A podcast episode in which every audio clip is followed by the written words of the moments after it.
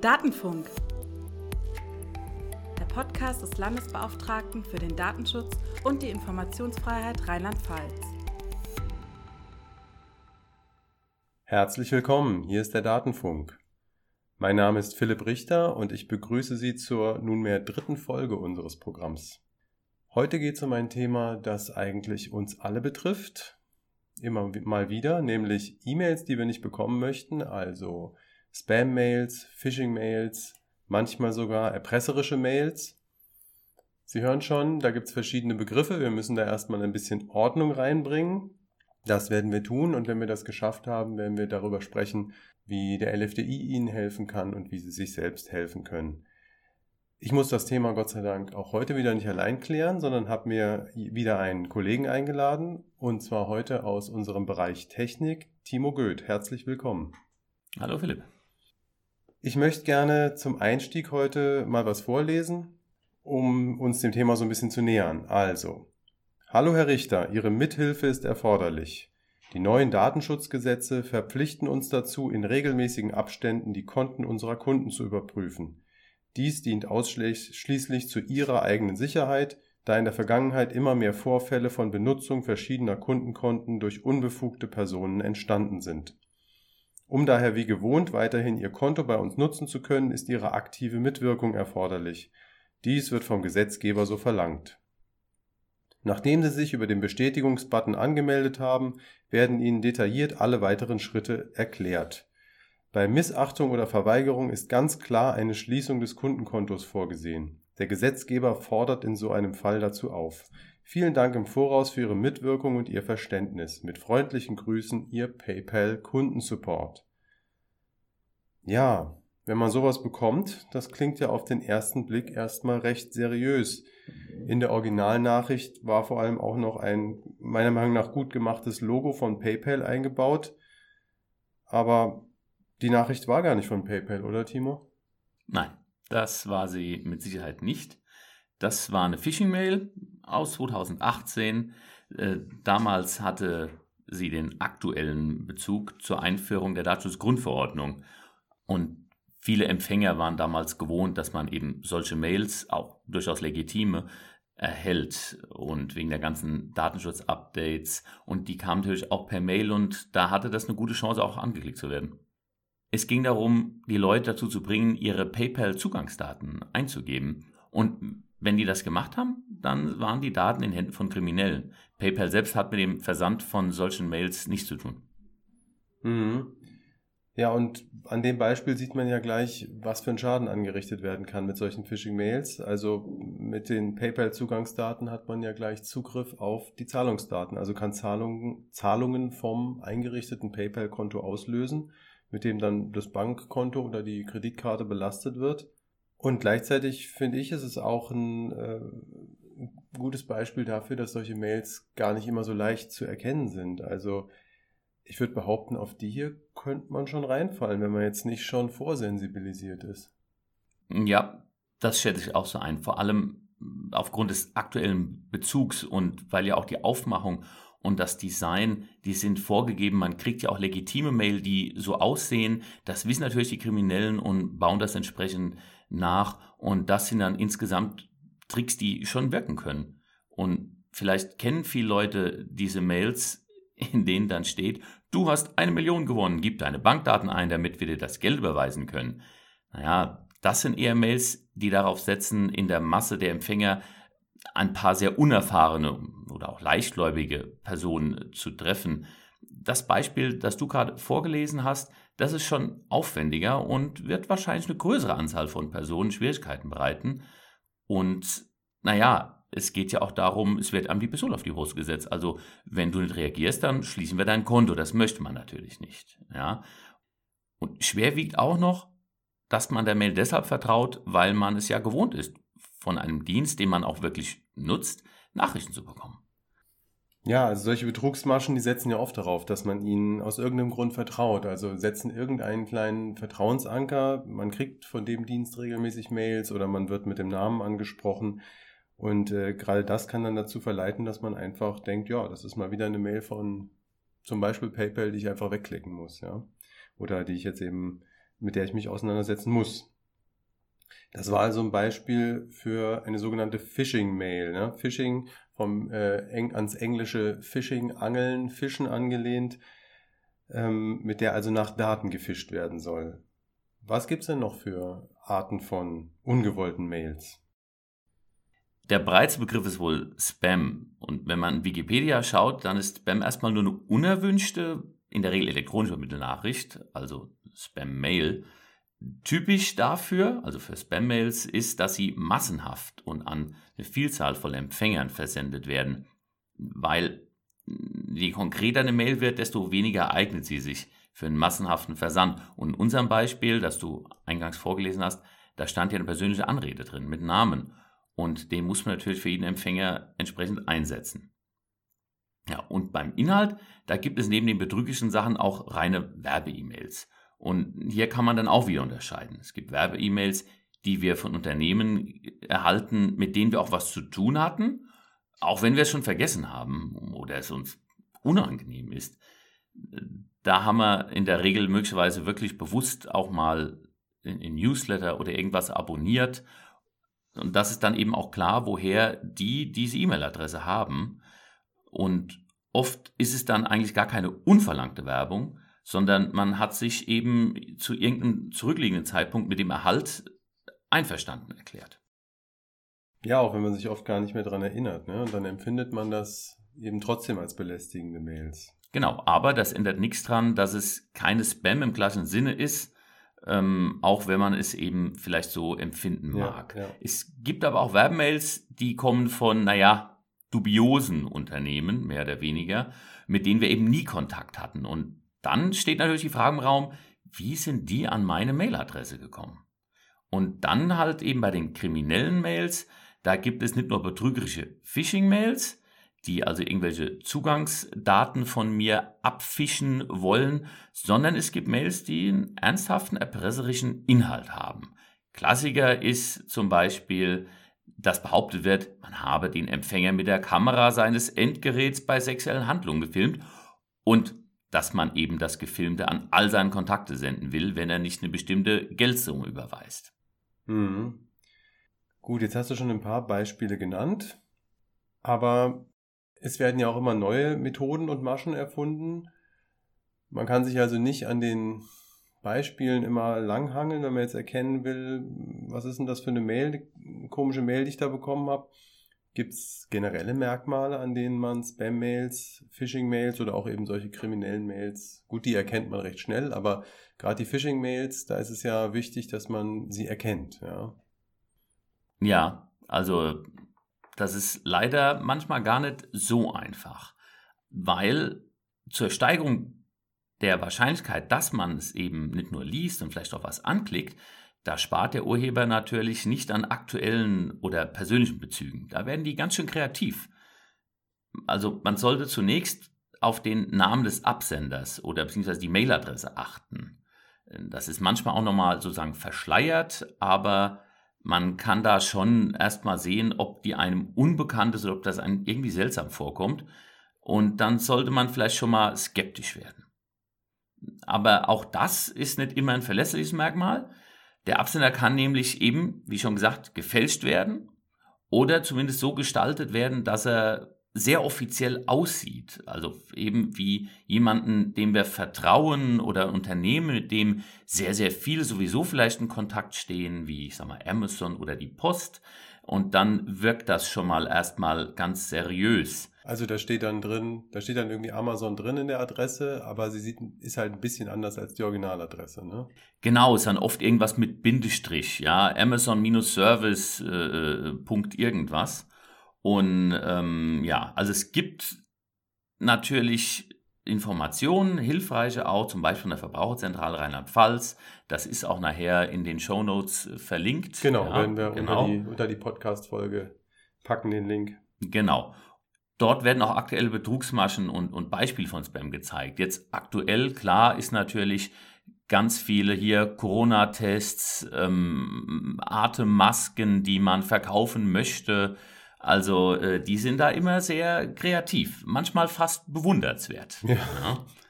Ähm, aber generell gilt, wenn man eine Mail nicht richtig einordnen kann, dann sollte man skeptisch sein und, und nicht irgendwas anklicken oder äh, wenn man was angeklickt hat, Daten dort angeben oder auf die E-Mail antworten. Man hat eigentlich im Allgemeinen einen sehr, ich sag mal, einen beschränkten Kreis von Kontakten. Entweder sind das natürlich persönliche Kontakte oder eben mit Unternehmen. Und wenn da irgendwas von abweicht, sollte man erstmal skeptisch sein. Und wenn es wirklich ein, ein Unternehmen ist, mit dem man auch regelmäßig zu tun hat, sollte man trotzdem auch immer überlegen, habe ich gerade wirklich was bestellt? Was könnte das sein? Man soll sich also nicht zu vorschnellen Klicks verleiten lassen. Ja, und dann gibt es ja auch, äh, haben wir auch schon angesprochen, Spam, da, wo man sich fragt, wieso bekomme ich denn das jetzt? Also ich habe mit dem Unternehmen nie was zu tun gehabt und die Sache hier, manchmal sind die Sachen sogar pikant, äh, irgendwie so dass man sogar zu Hause in Erklärungsnöte gerät, weil Lebenspartner oder Kinder oder was auch immer dann äh, das E-Mail-Postfach öffnen und da ist irgendwas sehr Unangenehmes drin. Aber warum bekommt man denn solche Mails überhaupt? Wie kommen denn jetzt Firmen, die, mit denen ich eben keinen Kontakt hatte, an die E-Mails? Ja, gut. Ähm, häufig stammen die Mailadressen aus gehackten Datenbanken, die im, im Netz kursieren Natürlich dienen auch gewisse andere Seiten zum Sammeln von Daten zum, von anderen Mailadressen, wie jetzt zum Beispiel so Gewinnspielseiten und teils auch betrügerische Aktivitäten. Dabei werden eben Daten eingesammelt. Wie die letztendlich ins Netz gelangt sind und, und wer die weiterverbreitet hat, das lässt sich in der Regel, das lässt sich nicht mehr nachvollziehen. Manchmal ist es aber auch ganz einfach. Die eigene Mailadresse ist vielleicht noch im Netz zu finden, in irgendeinem alten Forum oder in einem Impressum. Man vergisst, äh, gerade bei Mailadressen, die man vielleicht schon äh, sehr lange benutzt, wo man die schon mal irgendwann angegeben hat. Vielleicht war man früher auch noch nicht so sensibilisiert wie heute und das fällt einem dann sozusagen möglicherweise auch zehn Jahre später auf die Füße. Und es gibt Tests, wo man also schauen kann, ob eine Mailadresse von so einem sogenannten Leak, also von einer ja, ungewollten Veröffentlichung durch, durch einen Hack oder andere Aktivitäten, ob die Teil von sowas geworden ist. Das Hasso-Plattner-Institut bietet so einen Test an. Werden wir auch in den Shownotes verlinken. Genau, aber auch ähm, die Seite Have I Been Pawned, die bieten vergleichbaren Dienst an. Und äh, das ist auch schon mal ein Indiz, äh, wenn, wenn da sozusagen das Fähnchen hochgeht, äh, dass, dass die Mailadresse eben veröffentlicht ist, dann heißt das auch, dass man natürlich erst recht aufpassen sollte, wenn man was kriegt. Man kann auch einfach mal mit der Suchmaschine der Wahl die eigene Mailadresse suchen und schauen, ob man eben irgendeinen alten Foreneintrag oder Impressum noch findet, das man schon vergessen hatte. Gut. Ich würde sagen, damit haben wir zumindest schon ein bisschen Ordnung ins Thema gebracht. Wir bekommen ja auch regelmäßig Beschwerden von Bürgern über Spam-Mails, die sie bekommen und die nicht bekommen möchten. Da muss man jetzt auch schon wieder unterscheiden. Wir haben schon gesagt, es gibt eben Werbemails, die hat man bekommen, weil man sich tatsächlich mal irgendwo auf dem Newsletter oder ähnlichem angemeldet hat oder von der Firma mal was gekauft hat. Da ist es so, die sind dann häufig auch gar nicht rechtswidrig erstmal, dass man diese Mails bekommt.